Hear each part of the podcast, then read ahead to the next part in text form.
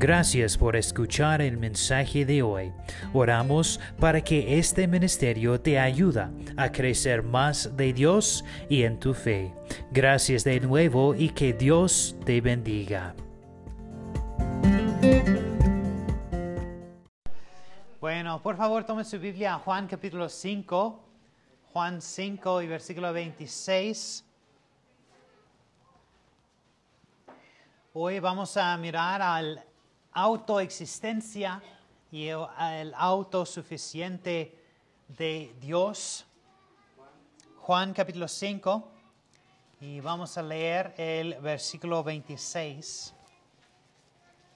Juan 5, 26. La Biblia dice, porque como el Padre tiene vida en sí mismo, así también ha dado al Hijo el tener vida en sí mismo. Vamos a orar. Padre, te damos gracias otra vez por esa oportunidad para reunirnos y estudiar tu palabra. Y en este momento vamos a estudiar más de su carácter y ayúdanos a entender que las escrituras explican a nosotros uh, sobre de su carácter. Y ayúdanos a entender y para recibir con gozo. En el nombre de Jesús. Amén una de las verdades cerca de Dios que más nos infunde asombro y humilde es que Él es absolutamente libre de necesidad o dependencia. Y su existencia, el cumplimiento de su voluntad y su felicidad o ah, beneplácito no depende de ninguna persona, ninguna persona o cosa fuera de sí mismo. Él es el único ser que es verdaderamente autoexistente, autosuficiente, autosustentado y independiente y libre. Todos los demás seres reciban su vida y bienaventuranza de Dios. Pero todo lo que Dios necesita para existir en perfecta felicidad es encuentra en sí mismo.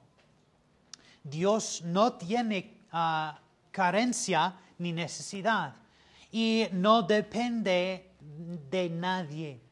Enseñar ah, o incluso seguir que Dios hizo al hombre porque él se sentía solo o incompleto es una grave contradicción a las escrituras. Dios no creó el universo, ah, perdón, Dios no creó el universo o el hombre porque tuviera alguna necesidad, sino porque Él deseó dar a conocer la superabundancia y sus perfecciones, su gloria y su bondad. Notan primera este tarde su nombre, su nombre. Si quieres mirar conmigo el Éxodo, capítulo 3, versículo 14, Éxodo, capítulo 3, versículo 14, la Biblia dice, y respondió Dios a Moisés, yo soy el que soy. Y dijo, así darás al Hijo de Israel, yo soy, me envió a vosotros. Como vimos la semana pasada en las Escrituras, un nombre tiene un gran significado o importancia, porque a menudo revela algo acerca del carácter de quien lo lleva. Pero Aquí en Éxodo 3:14, este nombre demuestra que la existencia de Dios no fue causada ni depende de algo o alguien fuera de sí mismo. Es la naturaleza de Dios existir y por eso Él simplemente es sin ningún esfuerzo. Dios no tiene ninguna necesidad que deba satisfacer, vacío que debe ser llenado, ni propósito que requiere de la ayuda de otro. En el 1 de Corintios 15, 10, el apóstol Pablo declaró que ah, algo que puede decirse de todos los hombres. Dice, por la gracia de Dios soy lo que soy. Solo Dios es capaz de declarar yo soy el que soy. En virtud de sus propias ah, perfecciones y su poder. Número dos, esta tarde es lo que las escrituras enseñan sobre la autoexistencia y autosuficiencia de Dios. Si puedes, mira conmigo al Salmo 36, versículo 9. Salmo 36, versículo 9. La Biblia dice, Salmo 36, 9, porque contigo está el manantial de la vida. En tu luz veremos la luz. Y otra vez Juan 5, 26, porque como el Padre tiene vida en sí mismo, así también ha dado al Hijo el tener vida en sí mismo la vida o existencia de Dios no es derivada de alguien o algo fuera de sí mismo. Él es vida. Existir es su naturaleza misma. La existencia de todo lo demás, ya sea visible o invisible, animado o inanimado, depende de Él Solo Dios es verdaderamente libre de necesidad o dependencia. Pero noten también que el Señor Jesús es un donante de vida. Él es el donante de vida. No solo tiene vida, sino que da vida. También tiene derecho de ejecutar el juicio vino la primera vez como el Salvador ah, y no, no para juzgar, pero Él viene la próxima vez como el juez. En este momento aquellos en las tumbas oirán su voz. ¿Y tú? ¿Has oído la voz del que da la vida? Porque la Biblia nos explica que antes de la salvación somos muertos en nuestros pecados. Somos como muertos en la tumba. Pero cuando escuchemos la voz de Dios, Él da la, vida a nosotros, porque Él es el danador de vida. Número tres, la autosuficiente de Dios la autosuficiente de Dios demuestra su infinita grandeza y su exaltada posesión sobre su creación. Todas las cosas dependen de Él para su existencia misma, pero Él no depende de nada. en Hechos 17, 22 al, ah, perdón, 22 al 31, encontramos el sermón del apóstol Pablo a los filosofíos uh, epicureos y estoicos en el Aeropago. En los versículos 24 al 25 refuta sus puntos de vista idólatras haciendo tres declaraciones muy importantes cerca del Dios vivo y verdadero. Tomen su Biblia, por favor, y mira conmigo en Hechos 27, perdón, Hechos 17 y los versículos 22 al 31. Hechos 17, 22 al 31.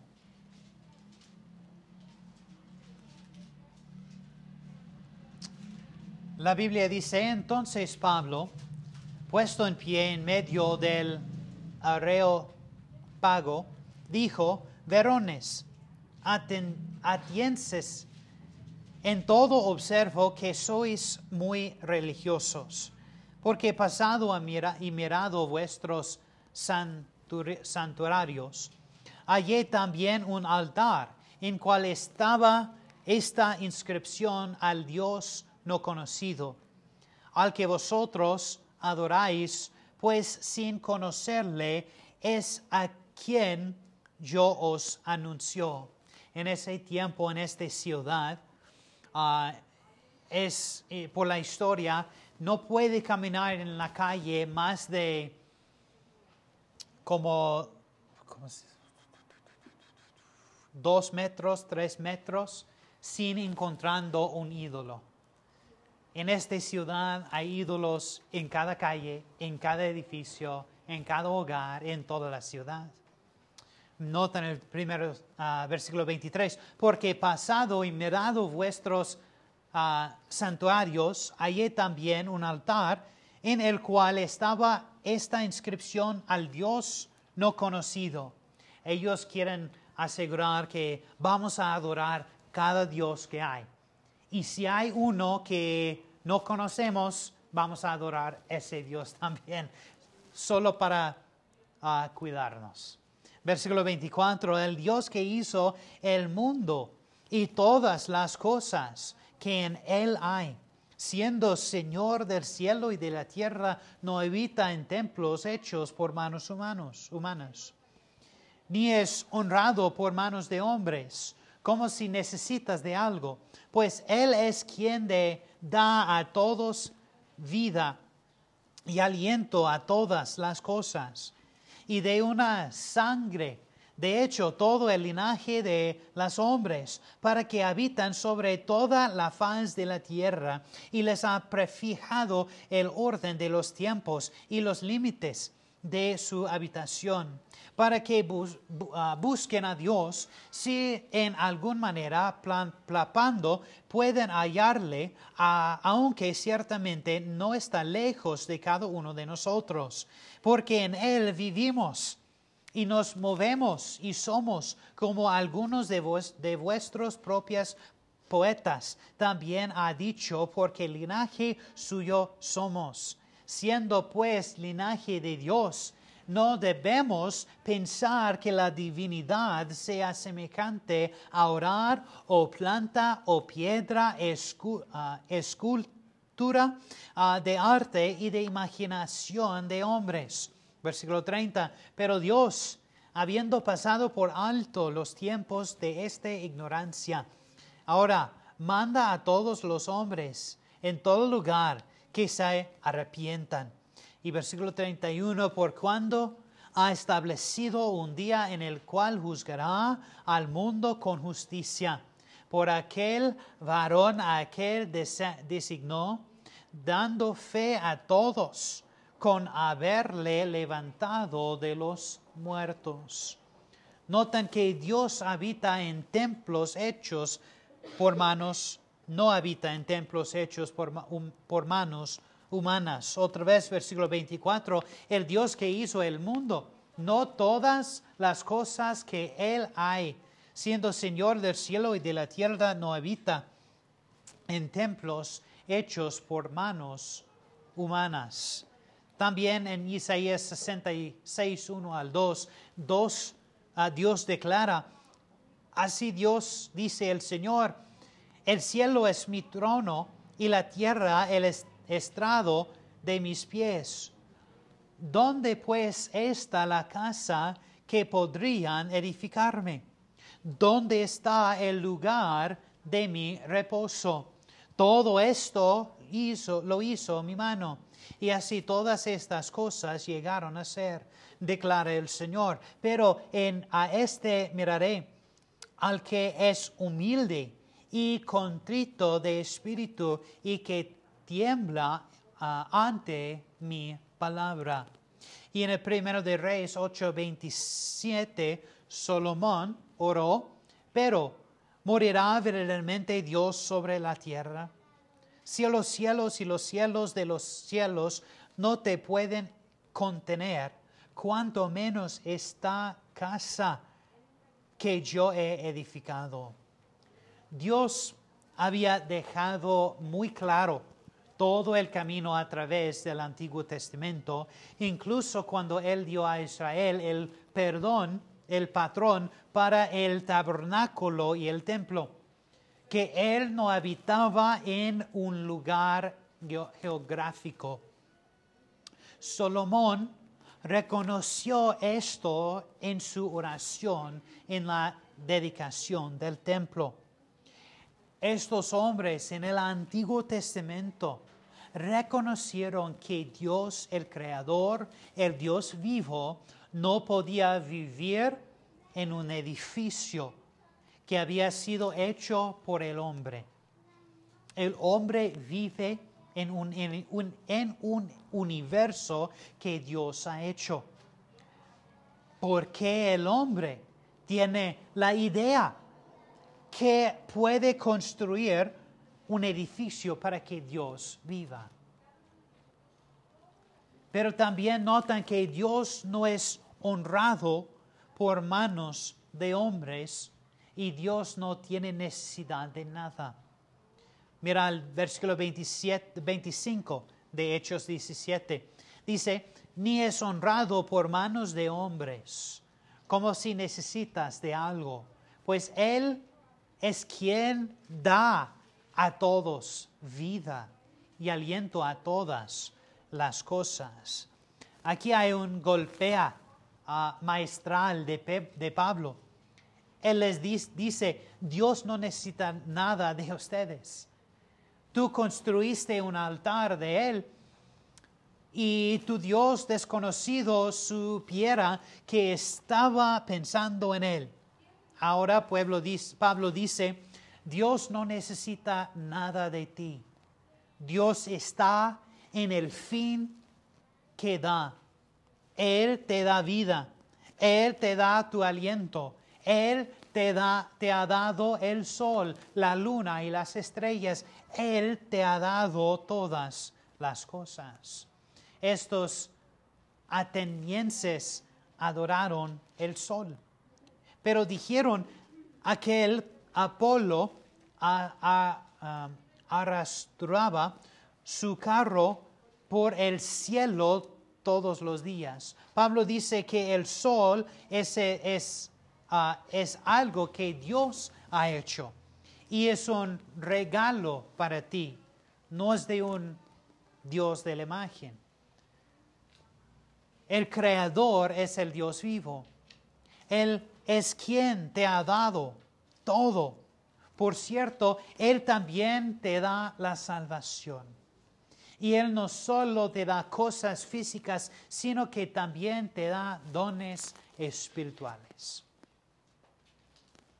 Y nota número cuatro y por último, la autoexistencia de Dios. Para concluir nuestro estudio de, las, de la autoexistencia y autosuficiencia de Dios, Vamos a considerar Salmo, 90, ah, perdón, Salmo 50. Tomen su Biblia, por favor, al Salmo 50 y los versículos 8 al 10. Salmo 50, 8 al 10.